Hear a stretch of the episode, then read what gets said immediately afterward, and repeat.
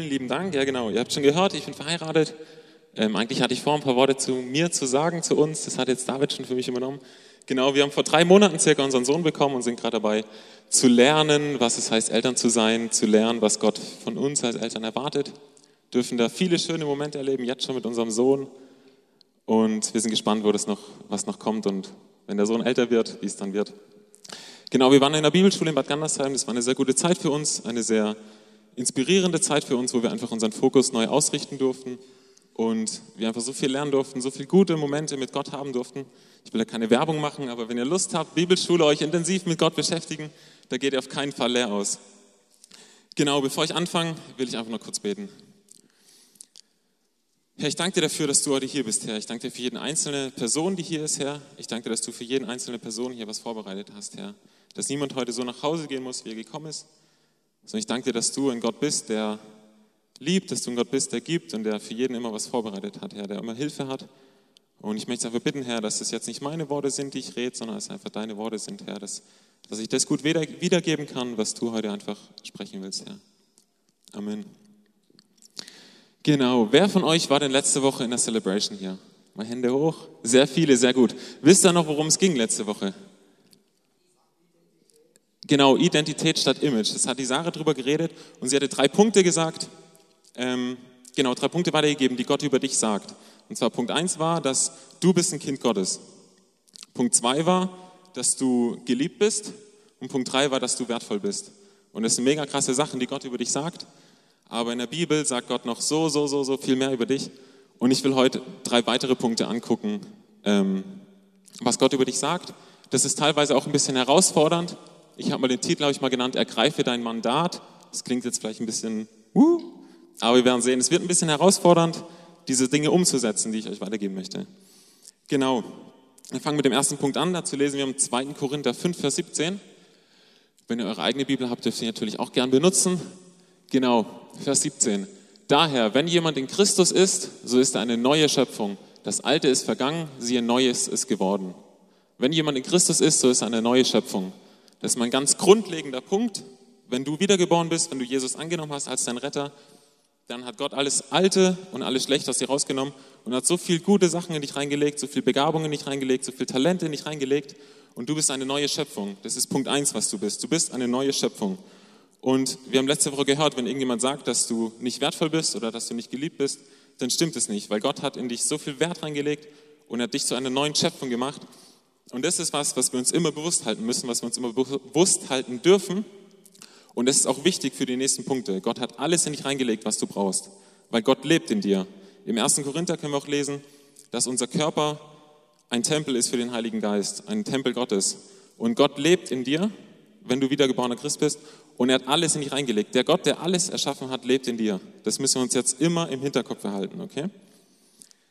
Genau, dann lesen wir weiter im 2. Korinther 5, Vers 20.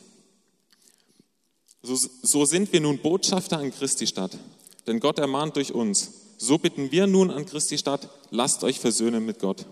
Genau, ich lese den Anfang nochmal. So sind wir nun Botschafter an Christi Stadt. Wer hat das schon mal gehört, dass wir Botschafter sind an Christi Stadt? Ich habe das auch schon oft gehört, aber konnte mir nie so richtig was darunter vorstellen. Und da habe ich selber mal eben mich damit mehr mit beschäftigt und fand es eigentlich so faszinierend, was da eben dahinter steckt. Und so ein Botschafter, wer weiß denn genau, was ein Botschafter tut? Also ich wusste auch nicht genau. Ich habe mal im Internet ein bisschen recherchiert und habe einen Satz gefunden, wo das eigentlich ganz gut, genau, Punkt, du bist ein Botschafter, genau, das zweite Punkt. Und ich lese den Satz mal, sein, also die Aufgabe eines Botschafters ist, sein Land und seine Regierung im Gastland zu vertreten und die Beziehung zwischen seinem Heimatland und dem Gastland zu fördern. Ist jeder verstanden? Ich habe es auch erst beim zweiten Mal richtig verstanden. Wir gehen es nochmal durch. Die Aufgabe des Botschafters ist, sein Land und seine Regierung im Gastland zu vertreten. Also, der deutsche Botschafter von, ich sage es mal Traumland, ja, der deutsche Botschafter vom Traumland, der ist im Traumland, der ist da vor Ort und er ist aber deutscher Staatsbürger, aber wohnt nicht in Deutschland, sondern da vor Ort. Und seine Aufgabe ist es, Deutschland in diesem Land zu vertreten. Das ist der erste Teil von dem Satz. Der zweite Teil, ähm, und die Beziehung zwischen seinem Heimatland und dem Gastland zu fördern. Also er ist im Traumland, da kann man jetzt jedes Land einsetzen, um die Beziehung zwischen Deutschland und dem Traumland zu fördern. Und das ist ja schon mal krass. Wer von euch hat es schon mal gehört, was im Johannes steht, ähm, dass wir in dieser Welt sind, aber nicht von dieser Welt? Das habe ich auch schon so oft gehört, aber für mich hat es nie Sinn ergeben. Ich fand es immer so ein bisschen ein Widerspruch in sich irgendwie. Aber wenn man das mal aus der Sicht vom Botschafter so sieht, dann macht es für mich Sinn, dass wir nicht von dieser Welt sind, aber in dieser Welt. Genauso wie ein Botschafter in einem anderen Land ist, aber nicht aus diesem Land ist, sondern nur da vor Ort ist, um seine Aufgaben zu erfüllen. Und Gott sagt uns, du bist ein Botschafter hier in dieser Welt für Gott. Du bist hier, um die Beziehung zwischen den Menschen, die Gott nicht kennen, und Gott zu fördern. Und du bist hier, um Gottes Interessen hier auf der Welt zu vertreten und, und dafür Gottes Interessen einzustehen. Das heißt, du bist ein Bindeglied zwischen Gott und den Menschen. Genau, Botschafter sein, das ist kein Beruf, den man erlernt, den man dann irgendwie von 8 Uhr morgens bis 17 Uhr ausführt, dann Feierabend hat und nach Hause geht. Ähm, ein Botschafter ist ein Amt. Das heißt, es ist, ein Botschafter ist es 24 Stunden am Tag, sieben Tage die Woche. Und es klingt jetzt vielleicht krass, oh, ich muss jetzt hier immer irgendwie 24 Stunden am Tag irgendwie irgendwas machen. Aber wenn man sich das mal überlegt, ein Botschafter wird eingesetzt von seiner Regierung. Die sagen, hey, ich traue dir Person zu, dass du 1000 Kilometer weiter von mir entfernt mich vertreten darfst als Land. Und ich finde, es ist mega die krasse Ehre und mega das Vertrauen, das ihm entgegengebracht wird. Weil, er sagen, weil sie sagen, ich vertraue dir, dass du das auf die Reihe kriegst, mich tausende Kilometer entfernt zu vertreten. Und so finde ich es auch krass, dass Gott uns das zutraut, dass er uns zutraut, ihn zu vertreten hier auf der Erde und für ihn einzustehen, für seine Interessen einzustehen. Und das ist eben, wenn da irgendeine Krise ist in dem Land, dann wird er nicht bis zum nächsten Morgen gewartet, wenn der Botschafter in Ruhe ausgeschlafen hat, gefrühstückt hat, sondern dann wird er eben nachts geweckt und dann muss er parat sein und dann muss er dastehen. Und wir sind ja auch keine Christen von 8 bis 17 Uhr und dann haben wir Feierabend, gehen nach Hause und machen, was wir wollen, sondern das ist ja unser Leben. Und genauso ist es eben auch mit diesem Amt als Botschafter. Ähm, genau. Eine wichtige Sache ist noch für einen Botschafter, der kann ja die, die Dinge in dem fremden Land nur gut vertreten, wenn er auch die Interessen vom eigenen Land kennt. Er kann ja nicht Deutschland vertreten, ohne zu wissen, was in Deutschland gerade abgeht oder was da gerade passiert. Und genauso ist es auch für uns wenn wir Gott gut vertreten wollen oder für Gott einstehen wollen, dann müssen wir Gott kennen, dann müssen wir seine Interessen kennen und wir müssen wissen, wie Gottes Charakter ist, um, um für ihn einzustehen. Damit, wenn wir in einer Situation sind, ähm, auch ja, Gott wiedergeben können oder seine, ihn repräsentieren können und einfach das an die Leute weitergeben können, was, was Gottes Wille ist in der Sache. Und das ist ganz wichtig. Und das klingt jetzt auch wieder vielleicht, oh, ich muss jetzt Gott kennenlernen, damit ich irgendwie was gut machen kann aber ich habe so erfahren, dass wenn ich mich damit beschäftige, mit Gottes Charakter, dann hat mich das so fasziniert, dass ich noch mehr von Gott kennenlernen wollte, weil ich es einfach so faszinierend fand. Und ich glaube, das ist so, weil Gott ist so ein großer Gott, den wir gar nicht ganz verstehen können. Und wenn wir anfangen zu gucken, hey, wer ist Gott und ja, uns aufmachen, um ihn kennenzulernen, dann, dann werden wir fasziniert sein und dann werden wir mehr von ihm kennenlernen wollen und dann werden wir in dieser Rolle immer besser werden können als Botschafter. Genau. Ein weiterer wichtiger Punkt ist vom Botschafter im fremden Land, das habt ihr bestimmt auch schon mal gehört, das Wort, das ist, dass er unter diplomatischer Immunität steht. Das heißt, er kann in seinem Gastland, wo er ist, theoretisch nicht strafrechtlich verfolgt werden. Das heißt, ein kleines Beispiel, habe ich einen Artikel in, von der Zeitung gelesen. Ähm, das war, glaube ich, der südkoreanische Botschafter in Deutschland, in Berlin. Auf jeden Fall ähm, ist der betrunken am Auto angehalten worden. Der ist betrunken Auto gefahren und der wurde angehalten. Und die Polizisten können ihm theoretisch nichts machen. Die können seine Personalien aufnehmen, wird eine Anzeige gemacht, die wird aber dann an die südkoreanische Zuständigkeit weitergegeben und die fegen das dann einfach unter den Teppich. Also die konnten dem theoretisch nichts machen, weil er betrunken Auto gefahren ist. Und es ist wohl so, dass wenn er jetzt noch gesagt hätte, hey, ich habe super wichtige Sachen im Auto, dann hätten sie ihm sogar noch eine Eskorte zu seiner Botschaft geben müssen. Also das ist echt krass, was betrunken hätten sie ihm eine Botschaft, also eine Eskorte zu seiner Botschaft geben müssen. Und das ist jetzt für uns kein Freifahrtschein hier in der Welt, dass wir machen können, was wir wollen und tun und lassen können, was wir wollen, weil Gott sagt ja auch, dass wir uns unserer Regierung und sein Gesetz einfach unterordnen sollen. Aber das heißt, dass wenn jetzt irgendjemand zu dir kommt und zum Beispiel sagt, du bist wertlos, dann zählt das für dich nicht, weil für dich himmlisches Recht gilt und Gott sagt, dass du wertvoll bist. Und da ist eben wichtig für uns zu wissen, dass genauso für einen Botschafter nicht die Rechte von dem Gastland gelten, sondern die heimischen Rechte. Genauso ist für uns, da zählt nicht das, was die Welt über uns sagt, sondern das, was Gott über uns sagt. Und das sind die Dinge, die für uns zählen. Genau, wenn jetzt ein Botschafter im Ausland ist und sich nur daneben benimmt und dauernd auffällt, dann wirft es ja theoretisch kein gutes Licht auf das, auf das Land, das er repräsentiert. Und genauso ist es für uns auch, wenn ich mir vorstelle, ich erzähle meinen Arbeitskollegen oder erzähle Freunden immer irgendwas von Gott, aber benehme mich gar nicht danach oder handle gar nicht danach, dann sehen die das. Und dann werfe werf ich kein gutes Bild auf Gott theoretisch, weil ich die ganze Zeit von Gott rede und so ist es und so, aber ich handle nicht danach, dann werfe ich kein gutes Bild auf Gott. Und das finde ich krass. Und da will ich euch ermutigen, dass wir ähm, danach leben, was wir, was wir irgendwie als Aufgabe haben, also dass wir unser Christsein wirklich aktiv leben, dass wir nicht irgendwie sonntags in den Gottesdienst kommen und dann nach Hause gehen und die Woche über ganz anders leben und dann Sonntag sind wir wieder ein guter Christ, weil die Menschen um uns herum, die sehen, wie wir leben und es wirft kein gutes Bild. Genauso wie es für den Botschafter, wenn er sich nur daneben benimmt, wirft es auch kein gutes Bild auf sein Heimatland. Versteht ihr, was ich meine? Genau. Ähm, so viel erstmal zum Botschafter, da komme ich später nochmal drauf zurück. Und dann wollen wir mal einen Punkt weitergehen. Dazu lesen wir den 1. Petrus 2, Vers 9. Da steht, ihr jedoch seid das von Gott erwählte Volk. Ihr seid eine königliche Priesterschaft, eine heilige Nation, ein Volk, das ihm allein gehört und den Auftrag hat, seine großen Taten zu verkünden, die Taten dessen, der euch aus der Finsternis in sein wunderbares Licht gerufen hat. Hier steht drin, dass wir berufen sind zu einer königlichen Priesterschaft. Du bist ein königlicher Priester, ich bin ein königlicher Priester. Ja, was machen wir jetzt damit? Was ist ein königlicher Priester? Wenn ich das Wort Priester gehört habe, dann habe ich mir immer so einen alten Mann vorgestellt in so einem komischen Gewand, der irgendwelche komischen Sachen macht. Aber wenn wir uns mal angucken, die Priester zu der Zeit, wo das Volk Israel, als Gott das Volk Israel durch Mose aus Ägypten rausgeführt hat, die durch die Wüste gezogen sind, ähm, da hat Gott die Leviten, den Stamm der Leviten eben auserwählt, als Priester zu dienen. Und da wollen wir uns mal die Aufgaben angucken, die die Priester hatten und gucken, was wir daraus heute machen können. Und genau, äh, Gott hat ja Mose beauftragt, die Stiftshütte zu bauen. Vielleicht habt ihr schon mal gehört, die Stiftshütte. Das war ein großes Zelt und da wurden eben dann Opfer gebracht, da wurden quasi in Anführungsstrichen Gottesdienste gefeiert, um, um die Sünden zu begleichen was wir heute nicht mehr brauchen, irgendwelche Tiere opfern, weil Jesus ja für uns am Kreuz gestorben ist und das letzte Opfer vollbracht hat. Aber das war quasi der erste Ort, wo Gott sich niedergelassen hat. Das war die Bundeslade, vielleicht habt ihr das schon mal gehört. Das war der Ort, wo Gottes pure Herrlichkeit war, wo seine pure Gegenwart war. Und die Priester haben eben in dieser Stiftshütte gedient. Und die erste Aufgabe, die die Priester hatten in der Stiftshütte, war eben dieses diese Stiftshütte aufzubauen. Das wurde auch Zelt der Begegnung oder Haus der Begegnung genannt. Und das Volk Israel war ja nicht immer am gleichen Punkt.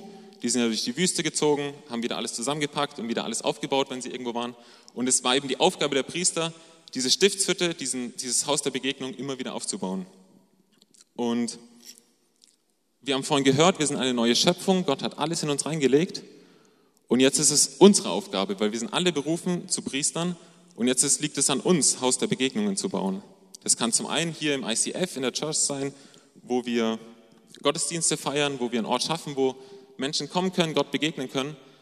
Aber das kannst du genauso an deinem Arbeitsplatz machen, das kannst du in der Schule machen, das kannst du beim Bäcker machen oder in Lidl an der Kasse machen, dass du einen Ort schaffst, wo du Menschen mit Gott verbindest. Da kommen wir auch wieder zurück zu der Aufgabe vom Botschafter. Du repräsentierst Gott hier in dieser Welt oder an deinem Arbeitsplatz oder in deiner Schulklasse und vielleicht denkst du, es gibt ja genug Christen, es gibt genug, die das machen oder so.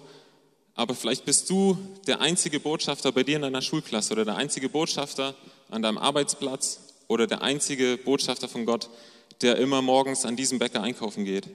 Und da kommt es eben auf dich an, dass du da, wo du bist, nicht einfach nur hingehst und deine Arbeit machst oder hingehst in der Schule und lernst, sondern einfach dieses Bewusstsein in dir hast, Du kannst, du hast das Potenzial in dir, um Menschen mit Gott zu verbinden. Um da, wo du bist, einen Ort zu schaffen, wo Menschen, die Gott nicht kennen, Gott kennenlernen können und mit Gott in Kontakt treten können. Genau. das war die erste Aufgabe. Die zweite Aufgabe der Priester war, sie waren Träger der Herrlichkeit Gottes. Sie haben quasi die Bundeslade auf ihren Schultern transportiert. Wenn die weitergezogen sind, dann haben die Priester die Bundeslade auf ihren Schultern transportiert. Und wir haben ja vorhin gehört, wir sind eine neue Schöpfung. Gott hat in uns alles reingelegt. Gott wohnt in uns. Das heißt, Gott wohnt auch mit seiner ganzen Herrlichkeit in uns. Er wohnt mit seiner ganzen Kraft in uns. Und überall, wo wir hingehen, tragen wir die Herrlichkeit Gottes mit uns. Und überall, wo wir hingehen, ist für uns, ja, ist die Herrlichkeit Gottes, weil sie in uns ist. Und da bin ich auch oft, also wenn man so predigt, predigt man ja oft auch zu sich selbst, sagt man ja. Und ich habe mich selber ertappt, wie ich oft einfach gar nicht das Bewusstsein habe, dass ich ja die Gottes, Gottes Herrlichkeit in mir trage oder dass, sie, dass ich sie mit mir mittrage. Und das ist was, was wir uns einfach immer bewusst halten können, dass wir nicht einfach zur Arbeit gehen, sondern dass wir zur Arbeit gehen und wissen, Gott ist mit uns in seiner ganzen Kraft, mit der Gott, der alles erfunden hat, der sich alles ausgedacht hat, lebt in dir und ja, du bist Träger seiner Herrlichkeit. Und da ist eben auch wieder wichtig, was wir vorhin gesagt haben, dass wir uns auch dementsprechend benehmen, weil sonst kann diese Herrlichkeit eben nicht sichtbar werden. Und genauso wie ein Botschafter eben nach dem handeln muss, was eben sein Amt hervorbringt, genauso müssen wir halt auch, ja, dürfen eben diese Herrlichkeit Gottes nicht beschmutzen, indem wir irgendwas tun, was wir nicht tun sollten oder so. Klar passiert es, jeder von uns macht Fehler oder so. Zum Glück können wir immer wieder zu Gott kommen und er vergibt uns immer wieder. Aber ja, wir können dieses Bewusstsein haben, dass es gar nicht erst so weit kommt, dass Gott uns ständig irgendwas vergeben muss, weil wir vorher wissen, hey, Gottes Herrlichkeit ist in mir und ich will versuchen, mich auch dementsprechend zu benehmen und dementsprechend zu handeln. Ähm,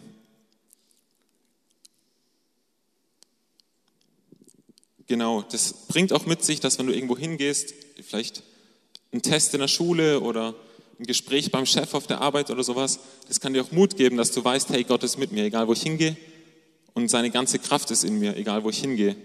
Und wenn wir uns das einfach immer bewusst halten, dann können wir so viele Dinge im Leben einfach viel entspannter angehen, weil wir wissen, hey, Gott ist mit mir und ich bin da nicht alleine. Genau. Und auch da ist es eben wieder wie beim Botschafter. Er repräsentiert ständig sein Land, egal wo er ist. Ob er zu Hause im Wohnzimmer sitzt oder irgendwo unterwegs ist oder nur einkaufen geht. Da, wo er ist, da repräsentiert er sein Land. Und genauso ist es eben bei uns. Egal, wo wir hingehen, Gottes Herrlichkeit ist mit uns. Genau. Die dritte Aufgabe eines, eines ähm, Priesters war der Dienst an Gott. Die haben gedient in der Stiftshütte an verschiedenen Stationen. Die haben Tiere geschlachtet, die haben einen Räucheraltar am Brennen erhalten oder so. Das sind viele Sachen, die die gemacht haben, aber im Groben haben sie quasi Gott gedient. Und deine Aufgabe ist es genauso, Gott zu dienen. Das kannst du zum einen in der Gemeinde, wie hier, vielleicht die Band, die spielt, oder du hast Begrüßungsdienst, oder es gibt so viele Möglichkeiten, irgendwie zu dienen in der Gemeinde. Vielleicht denkst du, was habe ich schon, was ich einbringen kann? Aber wir haben vorhin gehört, du bist eine neue Schöpfung. Gott hat so viele Talente und Begabungen nicht reingelegt. Und wenn dir nichts einfällt, wie du die Begabung und Talente einbringen kannst, dann geh nachher doch auf den David zu. Er findet da bestimmt einen Ort, wo du dich einbringen kannst. Da bin ich ganz sicher. Und Gott hat in jeden von uns Begabung und Talente reingelegt. Ähm, Gott dienen, das klingt jetzt schon wieder so, ich muss wieder irgendwas machen oder ich muss wieder irgendwas tun. Ähm, früher war das so, dass die Israeliten, die konnten, oder wenn, wenn Leute waren, die Schulden bei ihnen hatten, dann durften sie die versklaven. Das waren dann ihre Diener an ihrem Hof für sechs Jahre. Das hat Gott so festgesetzt, dass die dann für sechs Jahre für ihre Schulden eben da am Hof dienen sollen. Und wenn diese sechs Jahre um waren und, und der Diener oder der Sklave eben mit seiner Familie da war, dann mussten sie diesen Diener gehen lassen. Und Gott hat nicht gesagt, dass sie ihn dann gehen lassen sollen, sondern er hat noch gesagt, sie sollen ihm Reichtümer mitgeben und sie sollen ihm Dinge mitgeben, ja, Reichtümer halt mitgeben in jeglicher Art. Und dieser Diener, der konnte dann entscheiden, nehme ich mein Zeug, was ich bekommen habe, und ziehe weiter. Wenn das jetzt ein schlechter Herr war, bei dem er gedient hat, dann hat er natürlich sein Zeug gepackt, ist losgezogen.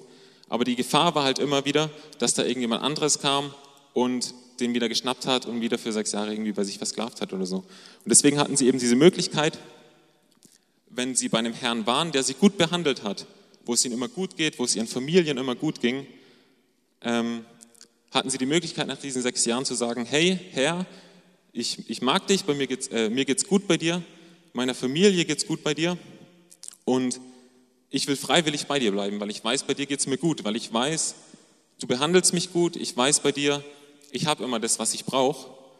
Und da wurde dann als Zeichen dafür, wurde so ein kleiner Holzpfriem, so ein kleiner Holzflock den Leuten ins Ohr geschlagen. Und darin hat man erkannt, dass diese Leute freiwillig bei ihrem Herrn waren, um zu dienen. Und das hat man dann Liebesdiener genannt. Und das ist quasi das auch ein bisschen, was Gott von uns erwartet. Dass wir nicht irgendwas tun, weil wir was tun müssen, weil wir uns einbringen müssen, was in der Bibel steht, weil wir Gott dienen sollen, sondern, wie ich vorhin schon sagte, wenn wir es aufmachen, Gott kennenzulernen, sind wir so fasziniert und dann, ja, wollen wir ihm dienen. Und wenn du ihm dienst, wenn du irgendwas tust für Gott, Gott lässt sich nicht schenken, da kriegst du immer was zurück. Und Gott ist der beste Herr überhaupt, den wir dienen können. Und das können wir immer wissen. Und das ist aber auch nicht nur begrenzt auf die Church, auf die Gemeinde, sondern im Kolosser 3 lesen wir, dass wir alles, was wir tun, für Gott tun sollen. Wenn du zur Arbeit gehst und, keine Ahnung, vielleicht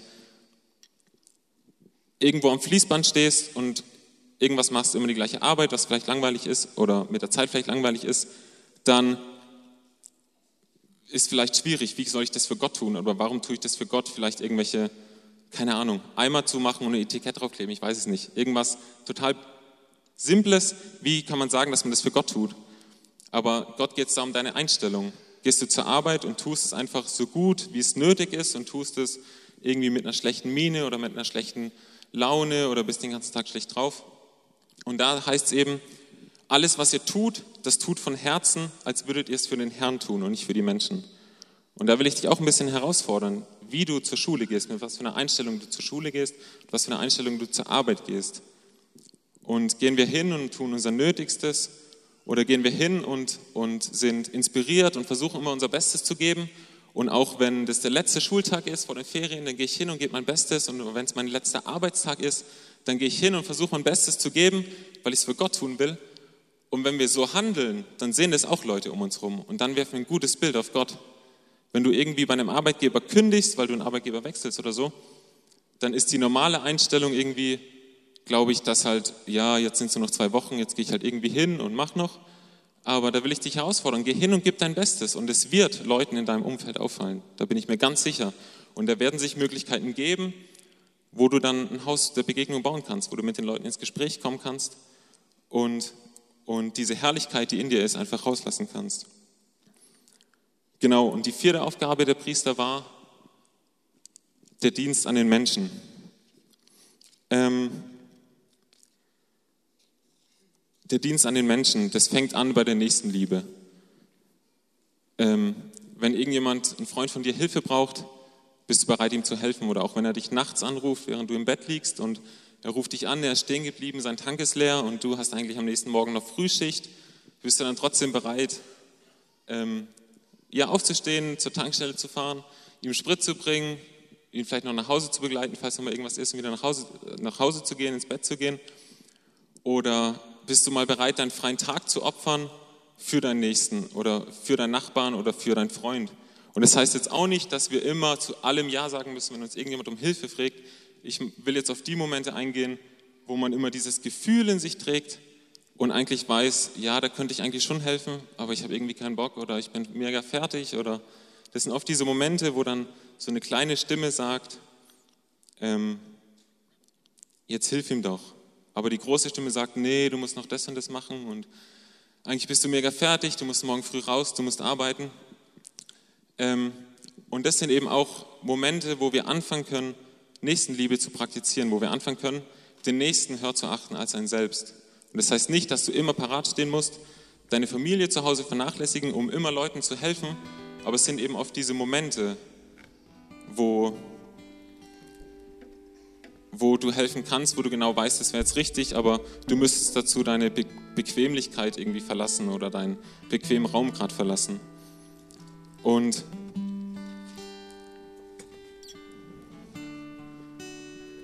ja, wir haben vorhin gesagt, dass, ähm, wenn wir, hat Markus gesagt, wenn wir unser Leben hinlegen vor Gott, dann, ja, dann werden wir unser Leben eigentlich erst bekommen. Und, und wir haben jetzt gehört, ein Botschafter, was, was seine Aufgaben sind. Und der Botschafter investiert sich 100% in, diesen, in dieses Amt, weil er eben keinen Feierabend hat, sondern weil er das immer macht. Und genauso will ich uns einfach herausfordern.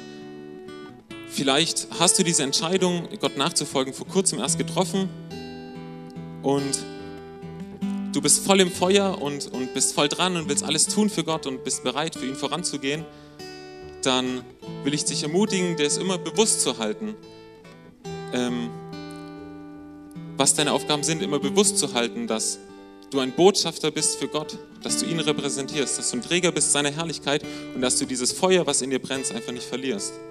Und vielleicht hast du deine Entscheidung für Jesus schon vor vielen, vielen, vielen Jahren getroffen und du hattest mal dieses Feuer und hast gebrannt und hast auch diese Liebe zu Gott gehabt, aber es ist irgendwie verloren gegangen mit der Zeit oder? Mit der Zeit ist, bist du eingerostet oder es ist zu einem Alltag geworden oder es ist im Alltag untergegangen, dann möchte ich dich einfach herausfordern, doch wieder einen Schritt auf Gott zuzugehen und zu sagen, hey Gott,